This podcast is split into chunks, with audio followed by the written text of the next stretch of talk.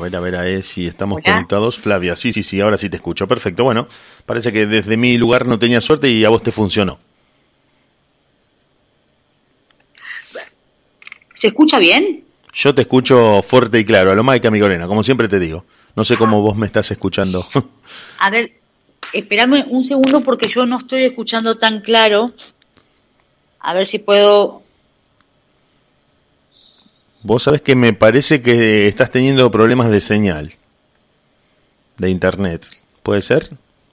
Ahí, te escucho bien. Ah, genial, bueno.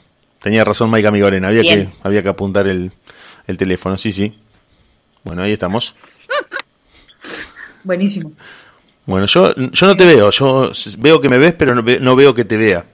No sé si el juego de palabras es... Ah, ahora sí, ahí está. Ahí, ahí estamos. Saludos. ¿Qué tal, Flavia? Buenas noches, buenas noches. Bueno, te tuvimos que, bueno, yo les cuento a los oyentes y te cuento a vos también, ya que estamos al aire, que tuvimos que demorar y correr un poco el horario del programa porque este anuncio oficial que partía desde presidencia tenía mucha importancia y tenía que ver con la extensión de la cuarentena por 21 días más hasta el 28 de junio. Creo que si esto no sienta un precedente para los anales de la psicología, yo creo que acá se van a escribir bibliotecas enteras de cómo manejar la ansiedad y el estrés en contextos de emergencia, porque yo creo que hay algo de hay algo de perverso en esto de decir, mira que se termina la semana que viene, y la semana que viene te dicen una semana más. Hay un componente de cierta perversión, siento sadismo en eso de decir, mira, no te doy precisiones, y te tengo siempre ahí en ascuas, y vos decís, che, ¿cuándo me...? De última, decime que es por 20 años. Pero yo sé que dentro de, dentro de 20 años se termina. Porque eso es, viste, es, la incertidumbre hasta incluso se ha transformado eh, en una tortura históricamente a través de los años y en las sociedades y de parte de muchos gobiernos totalitarios. E inclusive me acuerdo mucho, no quiero hacer eh, el paralelo, no, no es una analogía esto, pero te lo comento porque me acordé que un condenado a muerte se le decía que lo iban a ejecutar eh, esta noche lo iban a ejecutar. A la noche venía el verdugo a buscarlo y le decía, no, se aplazó para la noche siguiente. Y así durante todos los días. Y el tipo nunca se podía acostumbrar a que lo iban a aplazar esa misma noche. Por más que le dijeran que se aplazaba y que su experiencia le demostraba que las 50 noches anteriores se había aplazado, siempre esa noche tenía la expectativa, la inquietud, el estrés increíble de que lo iban a ejecutar y le decían, no, vos sabés que se volvió a cancelar. Y eso provocaba en él una huella y un desgaste psíquico inmanejable no te digo que sea lo que nos está pasando en este momento, pero algún punto de contacto tiene. Porque se nos dice, mira, se levanta el 10. Che, ¿se levantó? No, se extiende dos semanas más. Y dentro de dos semanas se extiende otras dos semanas más. Y hay algo ahí que me hace ruido. Me parece que se suma, digamos, eh, a esto de, que se va extendiendo cada, cada, a cada anuncio, digamos, presidencial, se extiende un poco más. Eh, que esto, esto de la cuarentena trae como muchas consecuencias a nivel de la vida diaria de las personas. Claro. O sea, nos trae consecuencias a nivel económico, nos trae consecuencias a nivel de las relaciones sociales, de, los, los trabajos, o sea, nos trae consecuencias que se van haciendo como cada vez más costosas eh, semana a semana. Entonces, costoso a todo nivel, a nivel emocional, a nivel, digamos, esto, económico. Entonces, me parece que, que, que es difícil en ese sentido. Y me parece que está como muy relacionado esto con el, constante miedo que se genera con esto de cuidado porque es un virus del que nos podemos contagiar en cualquier momento. Claro. ¿no? Está, muy relacionado, está muy relacionado. Con el límite, eh, con el miedo. Entonces me parece que es como, sí, sí, genera mucho desgaste esto, sí, totalmente. También para hacerlo, si lo queremos hacer un poco más liviano, darle un toque humorístico y para descomprimir un poco lo que acabamos de decir de este condenado a muerte, también podemos pensar en la eh, historia siempre recuperada por, por, el humor, por la comedia y por la literatura del novio remiso al que se le dice, che, ¿y cuándo nos casamos? Cuando consiga un trabajo. Bueno, ya conseguiste trabajo y ahora cuando me den un aumento. Eh, ya te dieron el aumento. No, bueno, cuando me pueda comprar el auto. Cuando te compras el auto, cuando me haga la casa. Y así, indefinidamente, estira el plazo y nunca se sabe cuál es el, el cierre de esa certeza que la gente necesita, que todos necesitamos para saber cómo manejarnos, porque inclusive vamos a reducirlo más todavía, algo muy chiquitito que nos pasa casi todo el tiempo y sobre todo acá en Argentina, y que incluso estuvo pasando hasta recién con este presidente, eh, la impuntualidad. Te dicen, mira que a las 8 hablo. 8 y 5, sí, en un ratito. Son las 8 y 10. Ya, ya estoy hablando. Che, son 8 y media. ¿Qué pasó? Llamás a la roticería y te dicen, te mando la pizza en 40 minutos. pasaron 40 minutos, está en camino, ya llegó, está llegando. Y vos decís, pero me tenés ahí como de rehén a la distancia con una especie de manipulación satelital diciéndome, sí, voy, estoy saliendo, me estoy bañando, ya salgo, pero nunca me das una precisión de decir, estoy a cinco cuadras para que vos más o menos calcules o te puedas manejar. Y eso a veces también desgasta las relaciones, eh, no, no solo en este contexto de cuarentena, sino digo históricamente. Si vos me decís, bueno, un día de estos se, voy, te voy a visitar, un día de estos, ¿cuándo? ¿Pero cuándo? El fin de semana, un, día del fin de semana, pero dame una precisión, porque si no yo estoy ahí esperándote y no puedo organizarme, me interrumpís. Bueno, que, que, que acá está esto de que hablábamos hace unas semanas atrás de lo, lo tóxico que se puede volver un vínculo. Lo tóxico. Cuando, cuando, cuando una de las dos partes siente esto, que tiene que estar pendiente porque el otro no se decide, es algo tóxico.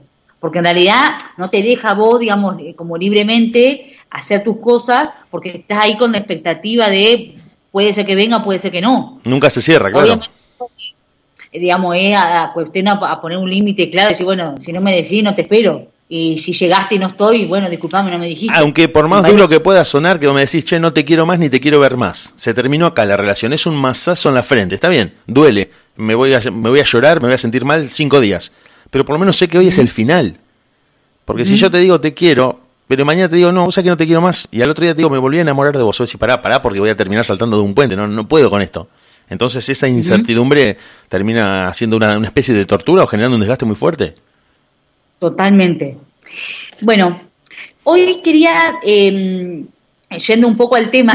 Sí, sí, porque si no... Eh, podemos seguir charlando eternamente. esto es un café. Eh, eh, quería hoy, digamos, continuar un poco lo que habíamos estado charlando eh, el jueves de la semana pasada en relación a esto de eh, los estereotipos con respecto a eh, el hombre y con respecto a la mujer. Muy bien, muy bien, me gustó y a la gente le gustó mucho, a la gente le gustó mucho. y te cuento entre paréntesis que a la gente le gusta mucho cómo lo contás vos, cómo lo desarrollás y que me han dicho algunos oyentes que no se animan a preguntártelo, entonces me dicen, pregúntale vos, nosotros escuchamos, nosotros escuchamos, pero por ahí, viste, no, no se quieren exponer, entonces prefieren la palabra autorizada, prefieren la moderación que yo hago desde acá, desde la radio, y, no, quieren todavía salir al aire porque, viste, es muy eh, fuerte para ellos, pero, pero el tema está buenísimo, me parece que está muy interesante eh, generar este debate. Sí, sí, Bien, y entonces habíamos llegado a esto de la identidad de género, que tiene que ver con esto de la, la, percepción, digamos, la autopercepción, que, podemos, digamos, que tenemos las personas sobre eh, nuestra sexualidad. Porque puede ser que alguien nace. Algo, algo chiquitito, la percepción, eh, tendríamos que diferenciar entre percepción y autopercepción. Es decir, cómo yo me percibo y también cómo quiero que los demás me perciban y en base a eso se dirijan a mí. Porque también puede ser un poco en algún contexto ofensivo o en alguna situación ofensiva que no estén respetando mi identidad y mi autopercepción. Entonces, por ahí establecer eso también estaría bueno. Totalmente. La, la autopercepción es, digamos, cómo se siente la persona más allá de la apariencia física que pueda llegar a tener. Exacto, exactamente, claro, claro. se nombra ella misma. Y que entonces en ese punto viene la cuestión de, bueno, cómo nosotros, digamos, los otros, podemos respetar esto que esta persona nos está diciendo, ¿no? Sí, sí, sí. Eh, y en relación a esto, me quedé como pensando, digamos, de, cómo fuimos llegando, digamos, a la cuestión esto de la noción de patriarcado, ¿no?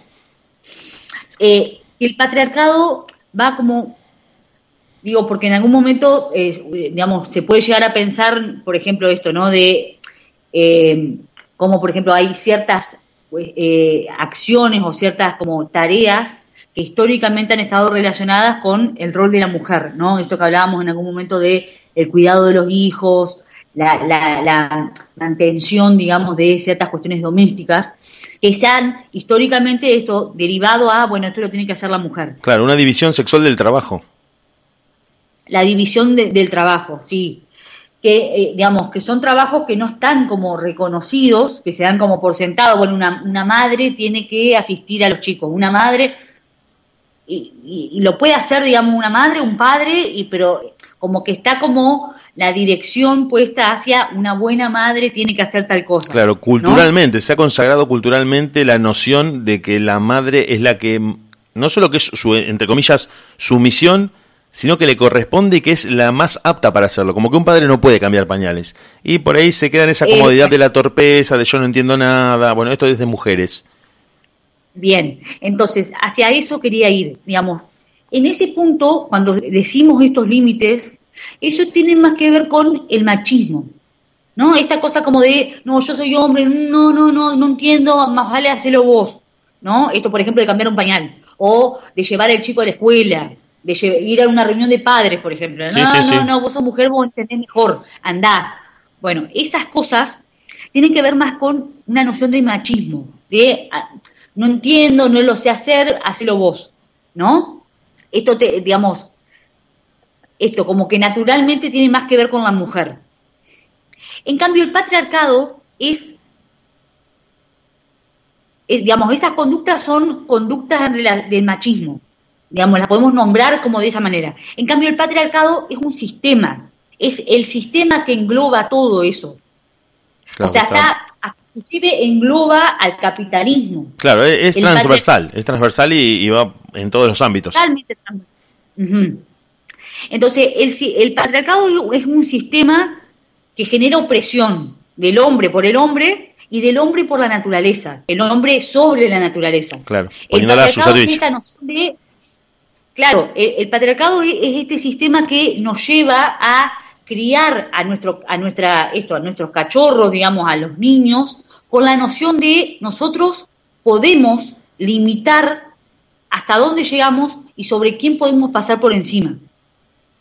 ¿No? Digamos, esa noción de nosotros vamos a limitar eh, quién es mejor, quién es más fuerte. En, esto que, por ejemplo, ahora está pasando, me parece como muy, muy interesante, digamos, poder hablarlo, esta, esta cuestión de la, la, raza, ¿no?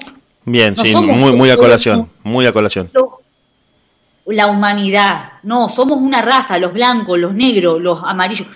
Eh, digamos, esa noción de el blanco mejor o superior bueno, eh, moralmente. con un, con, un acervo ideológico que viene desde eh, los países centrales de Europa. Desde ahí se baja el modelo de que la raza blanca es superior y que los demás son razas inferiores. Totalmente, pero eh, eh, en los distintos lugares del mundo tiene su, su, cariz, digamos, particular también, porque acá en la historia de la Argentina también ha pasado, entre el gaucho, digamos, también está esa noción de algunos mejores que otros. Sí, sí, incluso em, se ha establecido una pseudo superioridad del argentino descendiente de, de europeos por sobre el argentino que es más, entre comillas, criollo o de otro tipo de, de acervo étnico, no racial, étnico. Totalmente. Entonces, en ese punto, lo que quería traer hoy es, digamos, como por esa, por ese cariz ahí, lo que quería traer hoy es cómo el patriarcado ha logrado, digamos, marcar los cuerpos, tanto del hombre como de la mujer, más allá de las aristas como más particulares respecto de la sexualidad, en general, del hombre y de la mujer, cómo marca los cuerpos y cómo marca las conductas, ¿no? En esto del machismo y de, la feminidad y del feminismo, cómo ha marcado eh, como maneras de manejarnos y lo que sentimos como opresión y lo que sentimos como limitaciones de nuestra vida diaria, ¿no? Desde las modas, cómo las mujeres se tienen que vestir, cómo el hombre se tiene que vestir. ¿Y qué cuerpo tiene que tener? Qué cuerpo hay que tener, eh, bueno, teniendo tal edad, cómo tenés que estar, cómo te tenés que vestir, cómo te tenés que comportar, digamos, todos estos parámetros son estándar que está marcado por el patriarcado. Sí, sí, sí, y las decisiones que hay que tomar en la vida, Flavia. Vos no podés ser mujer y dedicarte a una carrera en lugar de casarte y tener hijos. Está mal, está mal visto por el patriarcado. Totalmente. Eh, esta cuestión de tener hijos, de formar una familia, capaz que vos te querés ir de viaje y querés recorrer, o sea, no sé, querés hacer otra cosa, y está esta noción, digamos, como, como atravesada como por la cuestión moral, ¿no? De, mm, ¿qué te pasa? ¿Sos raro? ¿Qué tenés? Moral y, eh, etimológica, porque vos te transformás en mujer y te realizas cuando te casás y tenés hijos. Esa es tu realización, el ideal de realización de una mujer como tal es a partir de la familia y de la formación y del cuidado de la familia. Te fuiste de viaje por todo el mundo, eh, está mal, tomaste una mala decisión, te vas a arrepentir. Y la culpa que genera si vos querés hacer algo diferente. Claro, claro, claro, justamente a eso iba. que hacen algo diferente, pero se vive como con culpa, se vive con tener que estar todo el tiempo en alerta como para protegerse de las opiniones, las sabes que sabes que te vas de viaje y que después te vas a tener que aguantar que de parte de tu familia, de tus amigos, de tus conocidos te estén diciendo, "Che, ¿te parece haberte ido de viaje en lugar de haber tomado otro tipo de decisiones? No guardaste plata para cuando te casabas, eh, no hiciste lo que había que hacer."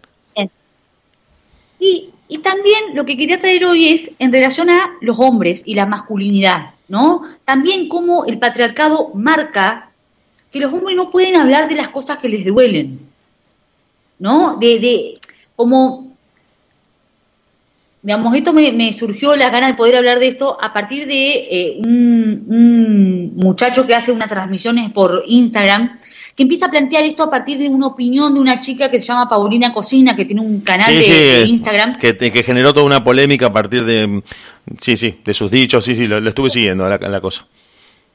Bueno, y me pareció, digamos, como muy interesante esto de poder empezar a plantearse preguntas en relación a la masculinidad y qué es esto de ser hombre y qué es esto de eh, sentirse, digamos, constantemente con la cuestión de tener que estar defendiendo su soy macho, ¿no? No vaya a ser que crean que soy gay, no vaya a ser que, digamos, como si esto de, eh, de, de, del, lugar del macho, del hombre como potente, fuera como tan frágil que si alguien me lo duda, si alguien duda respecto de este rol, de este lugar mío, ¿qué significa de mí? ¿Qué quiere decir de mí? Digamos, me parece que esa, esa cuestión, y entonces como que, eh, como que lo que iba apareciendo en toda esta charla, que, obviamente la podemos ir abriendo si quieren, si les parece. interminable, sí, sí, está buenísimo. Si la gente se anima, digamos, en algún momento como a participar o dar su opinión, me parece que estaría bárbaro. Eh, pero me parecía como interesante esto, ¿no? De, cómo estas nociones de tener que estar como defendiéndose de la pregunta del otro, ¿no? Esto de, en algún momento eh, escuchaba a, Dolina que planteaba que, por ejemplo, los hombres que, que, por ejemplo, van en un grupo y pasa una chica caminando sola por la vereda y ellos están en un grupo, por ejemplo, no sé, en la puerta de un bar y le gritan barbaridades, él decía en un momento que yo me quedé pensando en ese día, bueno, qué interesante esta noción de por qué vos querés marcar tu masculinidad y de, ah, no sé qué te haría. Frente a los demás hombres y no frente a la mujer. Y no frente a la mujer, porque a uno como mujer no te gusta que te, le digan, que te digan barbaridades, un grupo de hombres parados en un lugar. es lo menos erotizante del mundo.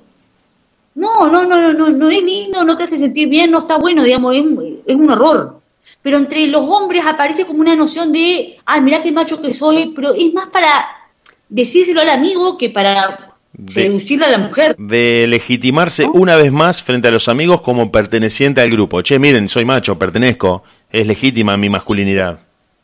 Entonces me parecía como esta cuestión lo que hemos hablado en algún momento de me tiene que gustar el fútbol, tengo quiero que tengo que comer asado, tengo que tomar vino, o sea, hay un montón de cosas que capaz que a no te gusta. Tengo que, ser brusco para hacer las cosas, tengo que romper todo, tengo que tirar todo al piso. No tengo que hablar de mis sentimientos, no me tienen que importar lo que le pasa al otro, tengo que ser duro, o sea, un montón de cosas que me parece que también marcan cosas de... Entonces digamos, de no poder hablar de lo que sienten, de cómo se sienten.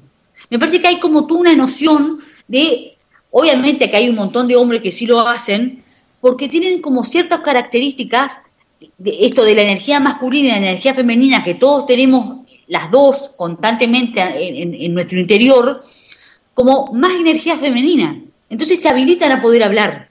O, o mejor dicho, si puedo hacer una observación, tienen por ahí la energía femenina no tan reprimida como los otros. Los otros ejercen una represión mayor sobre su componente femenino. Claro. Y entonces uno ahí escucha a los hombres que te dicen, por ejemplo, no, yo con algunas amigas puedo hablar esto, pero con mis amigos no. Claro, sí, sí, totalmente. O con mi hermano puedo hablar esto, o con mi pareja puedo hablar esto, pero con mis amigos hombres no. Porque sabe que va a ser inmediatamente descalificado. Claro, o criticado, o, se puede llegar a burlar, o, esto, ponerse en duda que, cuán macho sos, digamos, no sé, hay algo como de eso.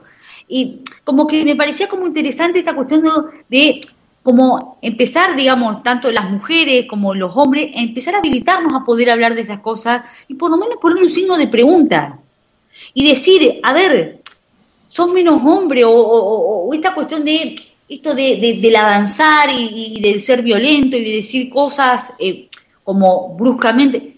O sea, eso, ¿cómo te hace sentir a vos? Porque me parece que la pregunta de todo esto es intentar esto de, construirnos como sociedad y de construirnos cada uno en nuestro interior, digamos, y, a nivel de la familia y a nivel de nuestro grupo de amistades y de los trabajos y esto, empezar a hacer una pregunta a estas cosas que se bajan como dogma, y no, y es como, bueno, es así, tenemos que agachar la cabeza y seguir haciéndolo. Y no, o sea, hoy tenemos la posibilidad de poder empezar a hacernos algunas preguntas de estas cosas. Entonces me parece como interesante que como, como esta lucha que se está dando por el lado del feminismo, han aparecido un montón de preguntas respecto a, bueno, uno como mujer, qué, qué cosas podemos ir haciendo para transformar cierta realidad bueno, que del lado de los hombres también aparezca esta pregunta y se puedan empezar a esto, a poner en duda estas cosas como tan dogmáticas y que generan sufrimiento, que es un poco lo que decíamos el jueves, la semana, digamos, la semana pasada. ¿No? La, la cuestión del sufrimiento como que nos sirva como dividir, como que no, para dividir las aguas. ¿Qué seguir haciendo, agachando la cabeza o poder empezar a preguntarse si esto me duele? ¿Por qué lo sigo haciendo? Sí, sí, sí, no, no, no aceptar y no eh, hacerse partidario de, y bueno, las cosas son así, ¿qué va a ser? No se puede cambiar, siempre fue así, toda la vida eh, ha sido de la misma manera, no aceptarlo, como decís vos, como un dogma, como un supuesto, como algo heredado que no se puede torcer. No, no, al contrario, creo que tenemos una oportunidad de, histórica, nosotros, no digo que seamos protagonistas de algo grande, pero sí estamos en un momento en el que se pueden debatir cosas que antes era inconcebible que se charlaran, ¿no? cosas que ni se, ni se les ocurría a nadie, no estaban en el paradigma. Y hoy con esto de la deconstrucción, con esto de poner bajo cierto ojo crítico un montón de cosas que se daban como cerradas, eh, está bueno iniciar ciertas transformaciones desde o, el sufrimiento, porque voy a dejar de hacerlo porque me hace mal, o voy a dejar de hacerlo porque veo que no está bien, porque veo que no está bueno, o que aunque no me haga mal a mí, provoca sufrimiento en los otros. Yo voy caminando por la calle y pasa una chica caminando y le grito cosas y veo que no me responde ni con una sonrisa, ni con una mirada y que se muestra contrariada frente a lo que le estoy gritando. También tengo que pensar que por ahí no es el efecto que yo buscaba y que por más que yo me sienta super macho, porque digo, mira todo lo que le grité y, esas promesas que le hice a los gritos de las cosas que le iba a hacer si, si me, me dejara, no generó que ella sonriera o que me aplaudiera y me dijera, loco, me mataste con lo que me gritaste. Al contrario, me haces cruzar de vereda. Bueno, tengo que pensar yo también y volverme sobre mí mismo y decir, che, me parece que a las mujeres no les gusta esto. Porque cada vez que le grito a alguna, todas tienen la misma respuesta y no se conocen entre sí. Me parece que es interesante esta cuestión de hacértelo a nivel personal, digamos, si vos vas solo y le gritas una, algo a alguien, y también a nivel grupal, si estás con un grupo de amigos y decís un montón de barbaridades y, la otra persona no, no, se, no te sonrió o no hizo una, una muestra de, che, qué copado lo que me estás diciendo, también poder hacerse una pregunta. Porque también es esto de poder preguntarse, bueno, ¿por qué tengo que validar mi, mi lugar o mi rol frente a mis amistades, qué, qué me está pasando, qué siento que pueden ver, ¿no? Porque ahí me parece que lo que aparece es esta pregunta de qué es lo que quiero cubrir, qué es lo que quiero que, dejar como protegido, que no se vaya a notar, porque si se nota estoy en problemas. Exactamente. Y creo que ahí también está, creo que ahí también está eh, eh, anclada cierta, cierto temor cuando alguien reacciona violentamente frente a la manifestación de, homosexualidad de alguien, por ejemplo. Cuando muchas, eh, una gran parte de la sociedad o ciertos individuos se manifiestan con violencia frente a alguien que se declara homosexual, porque ven en sí mismos cierto temor a quedar expuestos de alguna manera de algo que en ellos, o que está actuando como espejo, o que puede llegar a exponer algo que no quieren que se conozca. Entonces, si alguien... Sí, pero, no sé si va por ahí. Ahí me parece súper interesante porque a partir de, estar leyendo todas estas cosas y estar preguntando y hablando con algunas personas, lo que me quedaba pensando es que a muchos hombres, por ejemplo, les puede estar pasando esto de, tal vez alguien dice, soy homosexual, soy gay, qué sé yo, y ya le, como que se alteran, como que les aparece como una pregunta, bueno, y que vos escuches cierto tipo de música, o hasta que inclusive en algún momento tengas la fantasía o tengas ganas de encontrarte con un hombre, eso no te hace gay. O sea, me parece que también está como este temor de, ¿y entonces qué paso a hacer si soy homosexual? ¿No? Digamos, el temor del hombre como a perder esto de la masculinidad, como si fuera como inferioridad de condiciones. Y me parece que, eh, o sea, ese, ese, esa cuestión, digamos, ahí de en qué lugar te pone ser homosexual o no, y, y qué características hace que un hombre sea homosexual o no, es toda la pregunta. Me parece que ahí hay como muchos miedos, digamos, dando vuelta, ¿no? Sí, sí, Tal sí. vez escuchar cierto tipo de música, o que no te guste el fútbol, o que no te guste la carne, o no sé, no significa necesariamente que eh, tengas que ser como catalogado como homosexual. Y a la inversa, No. no, no, no, y es que a la inversa hay en el rock, en el heavy metal, en el fútbol y en los ambientes más masculinos con mayor carga de testosterona, un montón de homosexuales.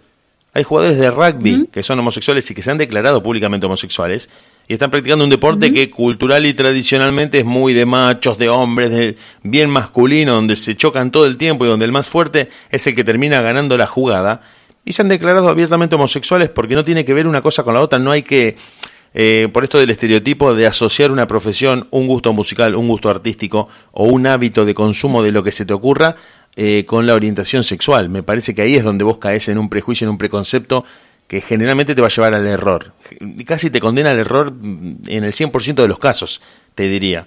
Porque muchas veces vos decís, no, la música que escuchás es porque vos seguramente sos homosexual. No veo ninguna relación lógica que determine que por escuchar esta música yo soy homosexual. ¿no? La verdad que no, no entiendo la lógica. Pero bueno, es, es parte de este estereotipo que te decía que se ha creado desde hace mucho tiempo.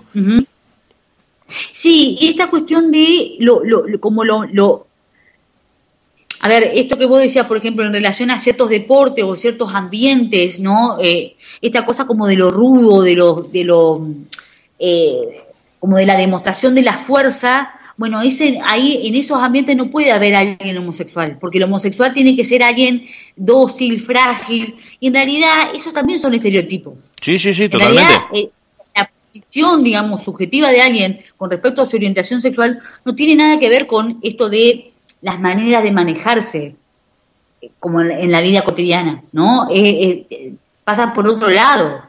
Pero me parece que esto, digamos, la idea era como traerlo, empezar a hablar de estos temas eh, y, y- y esto, permitirnos empezar a hacernos una pregunta, ¿no? y, y poner sobre la mesa que el patriarcado tiene efectos en los cuerpos tanto de los hombres como de las mujeres eh, y, y efectos que esto que generan sufrimiento y que muchas veces venimos programados con eso. Y que en muchos casos, eh, perdón Flavia, en muchos casos ponen en riesgo la vida y la integridad física, que justamente son, son las cosas que estuvieron pasando también en estos días, a partir de un caso que si lo, lo estuviste siguiendo en las noticias en Chubut, de parte de un grupo de varones que cometió un delito sexual y que fueron protegidos por el mismo poder patriarcal que los apañó por ser hijos de poderosos y por ser hombres, y por ser hombres. Los buscó protegerlos a cualquier Sí, precio, generando... Exacto, exacto. Justificados, justificados desde una O sea- irracionalidad eh, inaceptable. No, no hay criterio lógico Sí, aceptable.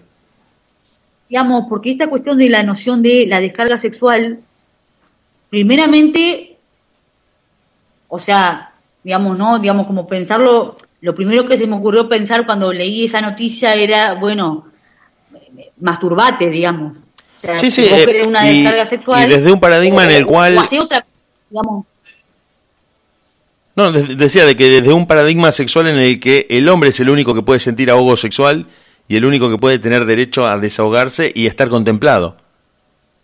No, pero aparte, eso ponele, ponele, pero aparte, digamos, no aparece en ningún lugar de eso que plantea ese, ese fiscal la cuestión de que esa chica no estaba con disponibilidad para hacerlo.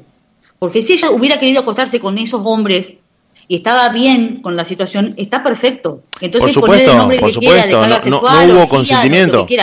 Pero ella no estaba consentida, digamos, con- No no, había consentimiento, un consentimiento. exacto, Entonces, eso es violación, liso y llano. Ahí Sí, sí. no hay descarga sexual ni mucho menos. O sea, sos un hombre que está utilizando la fuerza para violentar a otra persona hacer algo que no quiere. Eso es violación. Sí, sí, sí, sí. Descarga sexual suena a, ay, bueno, él tenía prisa, tenía necesidad y encontró un objeto ahí, no era un ser humano. Exacto, la reducción O sea, a objeto de una persona. Sí, sí, sí, sí. Era, era un objeto de una necesidad de un hombre ti- ti- tipo animal. No había, digamos, una decisión tomada de violentarla. Pasa que eh, porque en este caso puntual, lo que eh, agrava aún más este hecho aberrante es el tratamiento y la justificación, si se puede usar la palabra justificación, de parte del juez utilizando un argumento del todo intolerable para dar el... Bueno, pero me parece, pero me parece que estuvo muy bien que la reacción social también que hubo al respecto. Hubo muchísima gente que se levantó quejas y que, que, mostró como la disconformidad con esto, porque es una barbaridad. Hoy, en pleno siglo XXI, que estemos pensando esto es una descarga sexual, es una barbaridad. Eh, ¿Sabes qué, Flavia? No fue una descarga eh, por eso este ida y vuelta que tenemos en la radio está, está tan bueno y es tan enriquecedor. Eh, porque también destapa muchos temas que se pueden eh, hablar en cuanto a lo cultural de nuestro país y eh, tocar el tema de las provincias que están transformadas en feudos, muchas provincias de nuestro país que están gobernadas por un grupo muy reducido de gente que, que concentra el poder económico y político y que prácticamente es la dueña, ese, ese grupo, esa élite cerrada, es la dueña de la vida y del día a día de toda la gente que vive en esa provincia. Santiago del Estero, Catamarca, como en el caso de María Soledad, que fue uno que se conoció de miles de casos que habrán ocurrido sin llegar a, la muerte de nadie, pero que sí con un montón de hechos aberrantes que nunca nos, nos enteramos, y donde una serie de familias concentran el poder que se va delegando de generación en generación, un grupo empresarial es el que le da el trabajo prácticamente a casi toda la provincia, hay muchos empleados públicos, y eso empieza a construir una lógica feudal donde si vos te metes en contra de los poderosos, prácticamente es muy probable que sufras consecuencias graves, no solo en tu integridad física, sino que pierdas el trabajo, que tu familia sea atacada, y eso genera un régimen de terror en el que se acepta que las cosas son así, y como decíamos, esto no se cuestiona porque bueno, hay, hay hilos de poder muy fuertes, y no se cuestiona y vos decís, no, no, no te metas porque son, es el hijo del gobernador, es el nieto del juez, es el, el dueño de todos los campos en donde todos trabajamos y se, eh, se, vuelve una lógica patriarcal donde ese poder es ejercido para tiranizar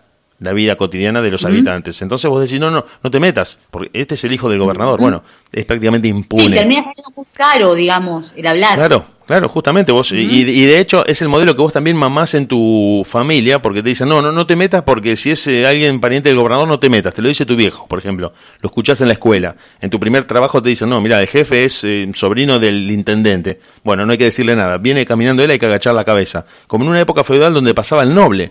Entonces, en esas provincias argentinas, en muchas, en, bastantes te diría, preocupantemente son muchas acá en Argentina, se, se forma esa lógica feudal donde si querés tener el favor y que el señor que gobierna todo este territorio no te haga nada, no te metas. O callate si te pasa algo. Entonces se genera eso. Y creo que Chubut es uno de esos casos donde ha, pasado algo así con esa lógica feudal que te digo, ya te digo, de, la Edad Media, siglo XXI. Totalmente, pero me parece como también importante rescatar dentro de esto que, que, que estás diciendo y que realmente, digamos, funciona de esta manera, me parece importante también rescatar que hoy en día, con esto de las redes sociales que tanto se critica, también me parece que está bueno en este punto. Un montón de gente dijo esto es una barbaridad. Sí, poder replicarlo rápidamente. Poder replicarlo y ponerlo en conocimiento. Sí, sí, sí. y, y, seguramente la justicia va a decir algo también. Otros fiscales y otros jueces van a poder decir algo de esto, porque es una barbaridad. Digamos, que nosotros hoy como país aceptemos que se diga, que se nombre una violación de esta manera, es un atropello a la integridad, digamos. Entonces me parece que no, no, hay que dar por sentado estas cosas y, y, me parece que, eh, digamos, fundamental esto, hay que poder hablar. Cuando vivimos cosas que, que, que, nos, nos atropellan, hay que poder ponerle palabras, pedir ayuda a un vecino, un amigo, un compañero de trabajo, lo que sea, con quien uno se habilite a poder contarlo, hay que poder denunciar los abusos, las situaciones de, donde alguien se siente amedrentado, lo que sea, hay que poder animarse eh, y, seguramente va a haber gente que nos pueda ayudar. Sí, no quedarnos callados con esas cosas. Más allá que nos parezca difícil, que de nuestra vida se nos va a derrumbar y todo, eh, habilitarnos a, poder hablar es importante. A veces, eh, y acá también viene otro tema de los estereotipos, de los modelos culturales y de la percepción que uno tiene, de que cuando uno ya desde chico entiende, y esto es algo de lo que yo por lo menos me siento en, esta parte, de que uno culturalmente entiende que las autoridades no responden al ciudadano. Uno en Argentina se ha criado sabiendo que las autoridades generalmente no responden, que no le dan garantías al ciudadano de a pie. Empieza como a decir, mira, no te metas, no denuncies, es muy probable que no te den bolilla, que no te lleven el apunte. Y al no tener un garante de nuestra integridad, a veces terminas eligiendo el silencio frente a algo traumático que te pasa, en lugar de exponerte sabiendo que te va a salir mucho más caro que, callarte. No, digo que esté bien, ¿eh? Ojo, no digo que esté bien, digo que es un, poco la coyuntura en la que estamos metidos.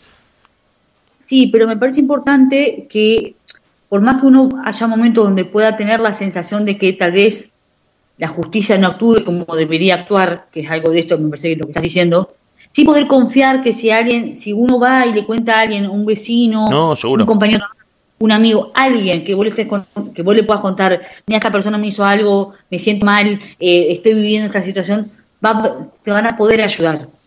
Hoy en día hay muchos sistemas armados dentro del mismo Estado, eh, organizaciones, lugares armados para proteger a las personas. Entonces me parece que este es un mensaje importante poder No, no, seguro, seguro. Hay que dar el paso, hay que tratar de... Y por más que la justicia muchas veces se vuelva lenta, va a llegar en algún momento. Entonces, si alguien está viviendo una situación de, que se sienta esto, eh, digamos, donde haya situaciones de violencia, situaciones de abuso, poder denunciar. Eh, me parece que esto es fundamental eh, y, pedir ayuda al que al quien tengamos cerca. Sí, sí, no, no, totalmente, siempre, siempre que... no, no, porque si no uno uno si no baja los brazos desde el vamos y vos decís, no, bueno, pues si vamos a pensar así, no hagamos nada y nos tiramos al abandono, no, pero bueno, eh, digamos, hay que tratar de vencer eh, eso, eso que uno siente que por ahí dice, bueno, aunque no me den mucha bolilla, eh, como decís vos, le cuento a un amigo, a un familiar, a un vecino, a un compañero de trabajo y por lo menos lo pongo en, conocimiento de algo que me está pasando o que me pasó y que por lo menos me puede ayudar a iniciar cierta me parece que en esto, en esto que, de este camino que se viene recorriendo, de este cambio, digamos, de, de, conciencia con respecto a los roles de la mujer y del hombre, hoy se tiene mucha más conciencia de lo que significa vivir, eh, digamos, situaciones de abuso a nivel doméstico, eh, eh, relaciones violentas. Entonces también se está haciendo cada vez más para que eso no siga pasando. Sí, sí. ¿no? El Estado, digamos, con todos los déficits que hay y todas las críticas que podemos hacer al interior del Estado, se intenta dar respuesta a esas no, No, no, seguramente, seguramente. Eh, y está muy bueno lo que dijiste del papel y el valor de las redes sociales para replicar rápidamente eh, algo que te está pasando y que puede llegar más rápido a conocimiento de mucha gente que te conoce o que por ahí tiene contacto con vos y a la que por ahí podés eh, darle noticia de lo que estás atravesando y que te puede dar una mano, que puede generar también una conciencia, una iniciativa para por lo menos, no te digo resolver el problema, pero por lo menos empezar a trabajar para que vos puedas estar un poquito mejor y, ¿viste? Y tratar de salir de ese trauma del silencio, que a veces es un tormento terrible porque vos sabes que sos la única persona que lo sabe, que nadie lo sabe lo que te está pasando y es un infierno para la persona que lo vive en ese silencio del que estábamos hablando, ¿no? Eh, pero bueno, no, nos fuimos un poco por del tema porque esto genera tantas cosas, esta conversación que va para todos lados. Sí, las traumáticas, esto, vividas en soledad, son se, se vuelven más, digamos, pesadas todavía. Eso es importante, digamos, y, y seguramente todos los que estamos, o sea, nosotros y los que estamos escuchando en este momento el programa, todos hemos pasado cosas que son dolorosas y cuando uno le puede poner palabra con otro, eh, eh, es, alivia, ¿no? Aunque haya, hay personas que dicen, ¿para qué lo voy a contar si no, no me lo van a poder resolver? No importa que no te lo puedan resolver, pero el hecho de hablarlo y, ponerlo en palabras es un ejercicio en sí mismo que, empieza a sanar. ¿no? es, terapéutico, sí, sí, tiene una acción terapéutica. Claro, y porque cuando uno lo puede sacar eh, y el otro te puede hacer una devolución, no importa que sea en pos de solucionarlo o no, es una devolución, mirá, yo entiendo esto, me parece que viene por acá, fíjate, ayuda. Y obviamente también ayuda si uno en algún momento necesita y siente que necesita y lo puede hacer, una ayuda profesional también, para, para trabajarlo, para poder, digamos, resignificarlo y hacer algo diferente con eso, pero siempre poner en palabras ayuda de manera escrita, de, de manera hablada, ayuda eh, a hablar de lo que nos va pasando. Sí, sí, sí, no, no, la, cantidad de temas que se generan es, es increíble, es vuelta, está buenísimo. Pero retomando, eh, para que digamos, volvamos a encauzar el, tema de los estereotipos y de la percepción, de la identidad de género y de la autopercepción, este, te dejo la palabra a vos porque estabas explicando vos y yo, bueno, te salto con cada pregunta que ya te digo. Sí, me parece que, que esto, que lo que quería traer hoy era esta, esta cuestión de el patriarcado nos, nos genera efectos, digamos, nocivos y nos, nos genera efectos, eh, esto desde el dolor, desde el condicionamiento, desde em, la opresión a todos, a todos los niveles de la sociedad. Entonces, me parece que nosotros como parte de esta sociedad es importante empezar a hacerle un signo de pregunta a eso. No darlo tan por sentado y decir, ah, bueno, es, enorme, viene de hace siglos y siglos, ya está, esto va a seguir funcionando. No, digamos, está bueno poder empezar a, ponernos como nuestro granito de arena en esto de, construirnos. ¿Qué, quiere decir? Empezar a hacerle una pregunta. Por lo menos desde lo individual. Desde lo individual. Entonces, la propuesta que traía hoy es, en la próxima reunión que tengas con gente, con amigos, con lo que sea, empezar a preguntar estas cosas, empezar a hablarlo. Si, che, a ver qué te parece esto. Digamos, poder empezar a, charlarlo, a ponerlo sobre la mesa y decir, bueno, a ver qué, pasa con esto. ¿No? Eh, y, me parece también como traerlo en relación a esto que hablábamos el jueves pasado también de qué nos pasa con la diferencia, qué nos pasa con el que es diferente a mí, puedo tolerar la diferencia, siento que me pone en peligro, siento que, bueno, si el otro es diferente, ¿qué me muestra, qué me dice de mí? ¿No? Esto también en relación a, todo esto que está pasando en Estados Unidos, bueno, a nivel mundial, ¿no? En Francia, en Dinamarca, en un montón de lugares del mundo, estas manifestaciones por la opresión del blanco sobre las personas sobre, sobre el no blanco caucásico, sobre el, sobre el no blanco no caucásico. Eh, eh, esta cuestión de ¿Qué pasa con el diferente? Porque yo siento que alguien que tiene la piel negra me pone en peligro. O sea, es una locura. Si nos ponemos a pensar en términos prácticos, ¿qué lo hace diferente? El color de piel. Que tengo, yo tengo menos pigmento que él, me hace superior. O sea, ¿qué nos pasa? Entonces me parece que el hecho de poder empezar a ponerlo en ese contexto es decir, bueno, a todos los niveles, ¿qué me pasa con alguien que me dice que tiene otra orientación sexual diferente a la mía? ¿Qué me pasa con alguien que me dice tengo otra ideología política diferente a la mía? ¿Qué me pasa con el que dice pienso de la religión otra cosa diferente? Digamos, esta cuestión de, obviamente todos estos temas han traído guerras por no aceptar al diferente, por no aceptar a otro que sea diferente a mí. Y, acá aparece de vuelta el patriarcado. Las guerras se dan por intentar avanzar unos sobre otros Sí, sí, la, imposición por vía de la violencia de unas ideas sobre otras. Poner una pata encima y decir, yo soy el que manda. Aunque vos vivas acá antes que yo, aunque vos, digamos, tengas eh, este espacio ganado, yo, gano, digamos, yo vengo acá por la fuerza, te atropello y, ocupo ese lugar. Entonces me parece que, que, bueno, digamos, es como una, una, invitación a esto, ¿no? A, repensar estas cosas, a plantearlas, empezar a dar una vuelta por lo menos. Sí, sí, a no tomarlas como algo dado que no se puede cambiar y que ha sido así, como decías vos, eh, no es que ha sido así toda la vida y uno lo tiene que aceptar y bueno, ya está, no hay nada que hacer, sino todo lo contrario, cuestionarlo, debatirlo, deconstruirlo, compartir con el otro, eh, tolerar la diferencia o por lo menos invitarse uno mismo a ese ejercicio de decir salgo de mi zona de confort, no me voy a, reunir o a, o a vincular con gente que piense como yo, que escuche la misma música que yo, que tenga las mismas creencias que yo, porque es esa zona de confort en la que nos sentimos legitimados porque tenemos gente igual al lado. Sino sumar por ahí un ejercicio, es un ejercicio. O por, lo menos esto, que la próxima vez que te pase, no sé, ir por la calle y ver una situación, decir, a ver, ¿cómo puedo actuar yo? O sea, si vengo actuando siempre de la misma manera, ¿cómo puedo actuar diferente? ¿No? Empezar a, a no dar por sentado tantas cosas. ¿No? Situaciones, no sé, por ejemplo, esto, en la calle, en los colectivos, digamos, dar por, empezar a, ponerle esto como una visión diferente a esto de, de, lo que se dice, cómo se mira, cómo se hace un juicio sobre el otro, sobre cómo está vestido, eh, por qué horas anda en la calle, o sea, no sé, como un montón de cuestiones que, bueno, esto, empezar a, a problematizarlo, digamos. Eh, eso un poco. Sí, sí, y, a relajarse eh, todos, cultural y colectivamente, intentar relajarse con respecto a que si una persona llega a las 2 de la mañana a su casa, si tiene más de 30 y no se casó, si se viste de todos colores o si escucha música de la India, no pasa nada con su vida, solamente es algo más de su riquísima y complejísima personalidad. No es que un mínimo rasgo te define durante toda tu existencia lo que sos. No es que tu identidad es un calzado un estilo musical o una actividad puntual que haces. Y generalmente a veces no, nos basamos en rasgos muy chiquititos, muy circunstanciales, para definir toda una identidad y toda una personalidad. Eso creo que también es un error nuestro de decir, no, este se viste de todos colores, seguramente es, y lo atamos a un concepto como si eso lo definiera, cuando en realidad no es nada de la persona.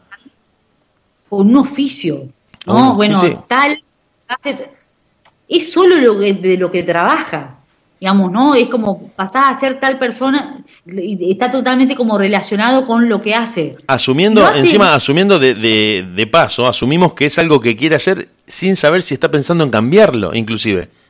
Porque posiblemente el tipo, por ejemplo, por decirte, se dedica a la carpintería. Y vos decís, bueno, como este es carpintero, seguramente debe ser así y así y así. Y sacamos toda una, una serie de conclusiones.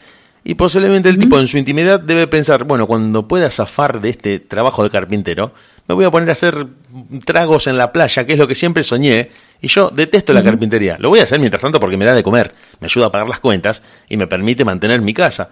Pero en la primera de cambio, en la primera oportunidad que tenga, me, radico en una playa de Brasil y hago jugo de ananá para los turistas, que es lo que siempre soñé. Y uno no lo sabe, entonces dice, no, como este es carpintero, seguramente debe ser un tipo medio meticuloso, medio, medio histérico. Y vos decís, ¿de dónde sacas todas esas conclusiones? ¿En qué estereotipo te basás para elaborar todas esas eh, conclusiones de alguien que no conoces. Es algo increíble.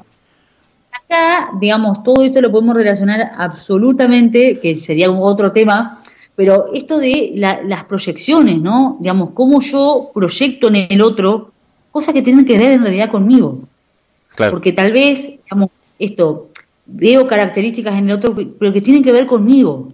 Pero no me habilito a verlas en mí, esto de, eh, digamos, somos el proyector de lo que vemos en nuestra vida, de lo que leemos del otro también. Sí, sí, sí. Lo que yo veo en las relaciones que tengo, de las personas que me cruzo, tiene que ver conmigo. O sea, soy, eh, eh, el proyector está en mi interior. Entonces, lo que yo veo reflejado en el mundo tiene que ver con mi interior. Y a veces nos cuesta vernos. ahora que hablo de esto, les comento eh, que estoy armando un taller que va a ser un taller online, oh. va a salir de acá un tiempito. Atenti, chiques, atenti. Eh, como avisando para que vayan sabiendo. Eh, cuando, cuando esté listo, obviamente se los voy a contar acá en el programa, lo voy a compartir, eh, pero la idea es ir trabajando estas cuestiones, ¿no? Flavia, perdóname, perdón, te pregunto, ¿vos tenés Instagram? No, no, no, no, no, no manejo. Porque te quería hacer un. La idea es poder armarlo de acá un tiempito, pero. Bueno, te, te tengo este comentario que me dijeron y me acordé ahora. Muchos oyentes eh, usan muchísimo más Instagram que Facebook. Totalmente. Eh, y me dijeron, sí, busqué la, la, página, pero vos sabes que Facebook yo mm, lo tenía cerrado, no lo tengo. Yo estoy todo el día en Instagram, me dicen. Y yo les digo, ah, pues sí, es verdad, ahora que me puse a pensar, eh, ni yo mismo uso Facebook mucho y estoy más en Instagram que en Facebook. Y es como que casi te diría que la gran cantidad de gente se maneja por el vivo de Instagram y por Instagram TV. Entonces, bueno, no es un... Una cuenta pendiente, sí, sí, sí. Echale un vistazo, echale un vistazo. Lo voy a armar, sí, sí. Eh, lo venía pensando, la idea es en algún momento ponerlo como hacerlo esto como profesional, así que bueno, ya vamos a ver. Bueno, Cuando bueno. lo arme, los voy a contar. Sí, sí, sí, chiques, atentos, atentos a que Flavia en cualquier momento va a empezar con este taller eh, online, que lo vas a transmitir en vivo y que bueno, después va a quedar como siempre almacenado para que el que lo quiera levantar on demand, onda Netflix, lo puede ver en otro momento. Claro, la, idea es poder, digamos, armarlo en una plataforma que va a estar, digamos, todo el taller armado y la persona lo va a poder adquirir y hacerlo como a su ritmo en su casa, tranquilo. Bien. Pero una vez que esté armado, que ya esté, digamos, eh, puesto ahí en la, plataforma, eh, se los voy a comentar. ¿eh? Buenísimo, buenísimo. Pero bueno, era como para... No, no, ya tiramos el anticipo. Ya tiramos, lo, escuchaste primero acá en de FM, bueno, cuidado. No. Claro. Bueno, así que bueno, era eso más o menos, digamos, la idea. Buenísimo. Y mientras tanto, y mientras tanto le contamos a la gente que está escuchando, porque estamos muy muy cerca del final, que en el Facebook de Flavia Pacífico, guion psicóloga, vos todos los lunes haces tu mensaje semanal a las 20 horas y que ahí, bueno, están almacenados todos los videos de, de esto que Flavia va transmitiendo. El lunes a las 8 sale en vivo. Si vos entras en este momento, podés ver los videos que ya están almacenados eh, de transmisiones anteriores, pero que bueno, ahí te pueden contactar a vos, te pueden escribir, pueden ver un poco de lo que compartís y te pueden seguir o bueno, agregarte y esperando que en cualquier momento Flavia se hace un Instagram y bueno, ahí sí, ahí explota todo y nos sumamos todos al Instagram TV, porque te vuelvo a repetir, tenerlo en cuenta que la gente está mucho, muchísimo en Instagram eh, y, viste, Facebook, desgraciadamente, acá en Argentina por lo menos está medio para atrás. Facebook, viste, lo usamos como algo medio comercial, medio que lo tengo ahí, no lo, no lo veo mucho. Está mi tía, mi tía me comenta las fotos, entonces me voy a Instagram y aprovecho. La gente, viste, escapa de los tíos en, en Instagram. Y mm, mayormente por eso te digo, para tener ese tip, porque me lo dijeron y me había olvidado de comentártelo hoy por mensaje, así que tenedlo en cuenta para tenerlo presente. Así que si ni bien lo haga, les aviso. Buenísimo, Fla. Buenísimo. Entonces nos volvemos a encontrar el jueves que viene, si te parece. Y nosotros eh, ya entramos en la recta final del programa y nos encontramos con todos ustedes. ¿Te parece, Flavia? Muy bien, nos vemos entonces. Nos vemos, hasta luego. Chau, chau. Chau, chau.